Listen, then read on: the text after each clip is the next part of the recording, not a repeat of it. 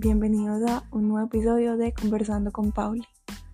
La verdad, acá les voy a contar algo como súper básico, pero que me preguntaron mucho en mi Instagram, para los que no me siguen, pero me preguntaron mucho cómo hacer el proceso para venir a Australia. Así que acá les quiero contar como más despacio, paso a paso. Ah, así que bueno, empecemos. Ah, lo primero es contarles que yo recomiendo hacer el primer proceso por medio de una agencia.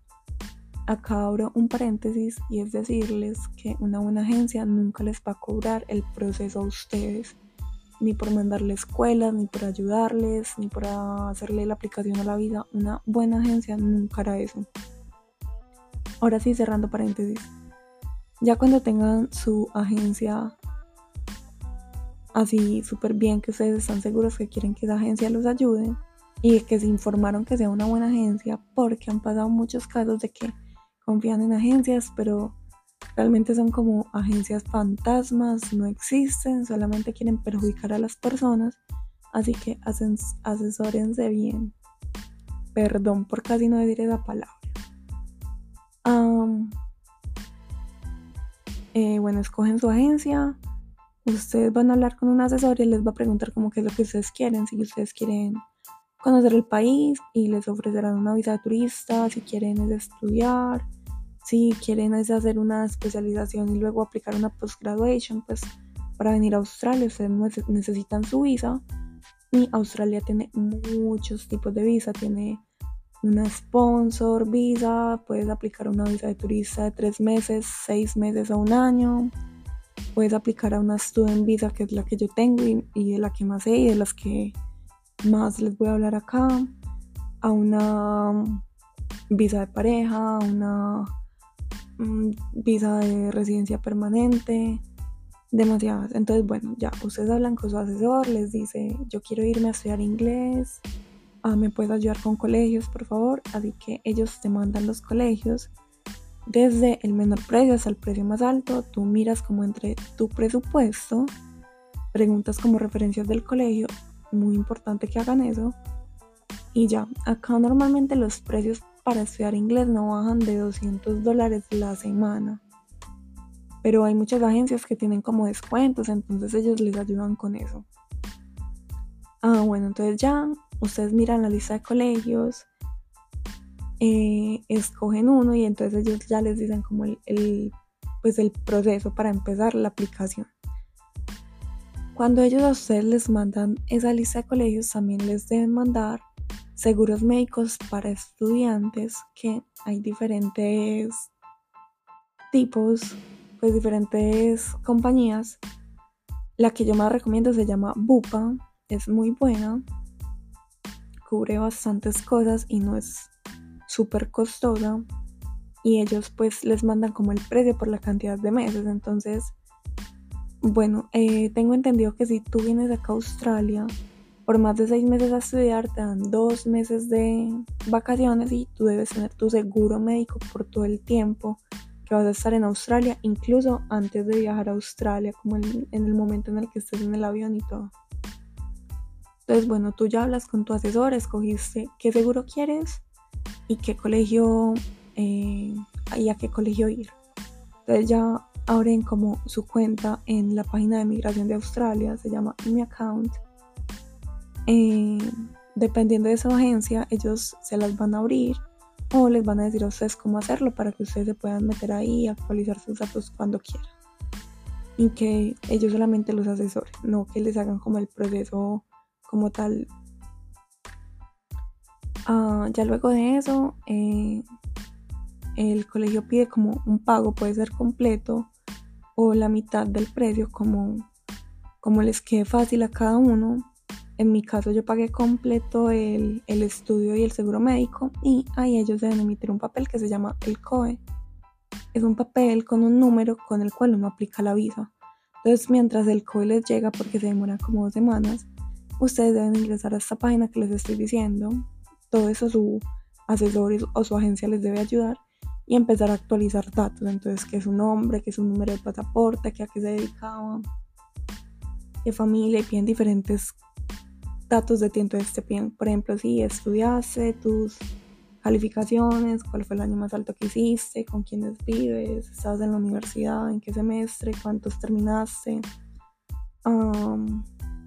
pues, y aparte te piden hacer una, carta que se llama la carta de intención, que es donde tú vas a demostrarle a Australia que tú vas con las intenciones de estudiar, pues de ser un buen, una buena persona del país, de, de que va a actuar de la manera correcta y de que pues te quieres devolver a tu país. Entonces esa carta de intenciones normalmente también te dicen cómo hacerla correctamente. Y, y sí, entonces ya luego cuando llega el Cohen, uh, tú haces tu aplicación, pues lo subes y también tienes que reservar una cita para ir a tomarte unos exámenes biométricos a pues el lugar más cerca en tu país, en mi caso pues era en Bogotá, en Colombia. Entonces vas, pues te tomabas una foto, las huellas y listo. Y para venir a Australia también te piden un examen médico uh, con ciertas clínicas que la embajada tiene convenio entonces, pues en ese examen eh, del médico te hacen como unos rayos X, como muestras de orina, un chequeo en general. Y sí, pues es requisito. Realmente no sé explicarles muy bien por qué, pero nos lo pide, no es para todos los países, pero Colombia lo tiene como requisito. Ya pues haces todo eso, pues ya subiste el COE, cargaste todos tus documentos, actualizaste tus datos. Ahí también en tus datos te preguntan si si te han negado visas de otros países y todo eso. y ya. Esperas, hay gente muy de buenas. Yo tengo conocidos que se las aprobaron en un día, otros en una semana. A mí se me demoró un mes exactamente. Pero eso depende mucho como de cada persona. Yo tengo entendido que las embajadas cogen como por tandas y van, eh, van examinando, evaluando pues el candidato. Ah, otra cosa y es que hay personas que les piden solvencia económica. Eso pues no es obligatorio. Hay algunas agencias que sí le dicen a ustedes como que lo hagan, pero en mi caso pues mi agencia sí me dijo como que no lo pidiera si ellos no me lo requerían. Entonces efectivamente a mí no me lo pidieron y pues no, no tuve como que pedir un préstamo ni nada de eso para demostrar que tenía un dinero.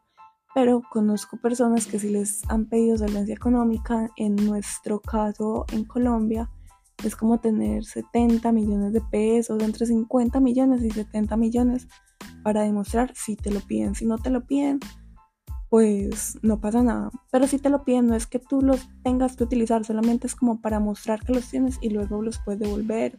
Hay mucha gente que hace eso como con los bancos. Ya luego, pues, pues, lo más... Yo no he conocido casos que nieguen visas, pues he leído, pero como tal no he hablado con alguien cercano o alguien me ha contado su experiencia de que se la han negado. La verdad, en ese momento eh, creo que Australia está probando muchas visas, pues después de que ellos estuvieron tanto tiempo pues con sus fronteras cerradas por COVID. Bueno, ya cuando te llegue la aceptación de tu visa, pues ya solamente debes mirar como tiquetes. Eh, yo les recomiendo que los miren con tiempo, porque pues obviamente entre más tiempo tengan para, para el viaje les va a salir más barato.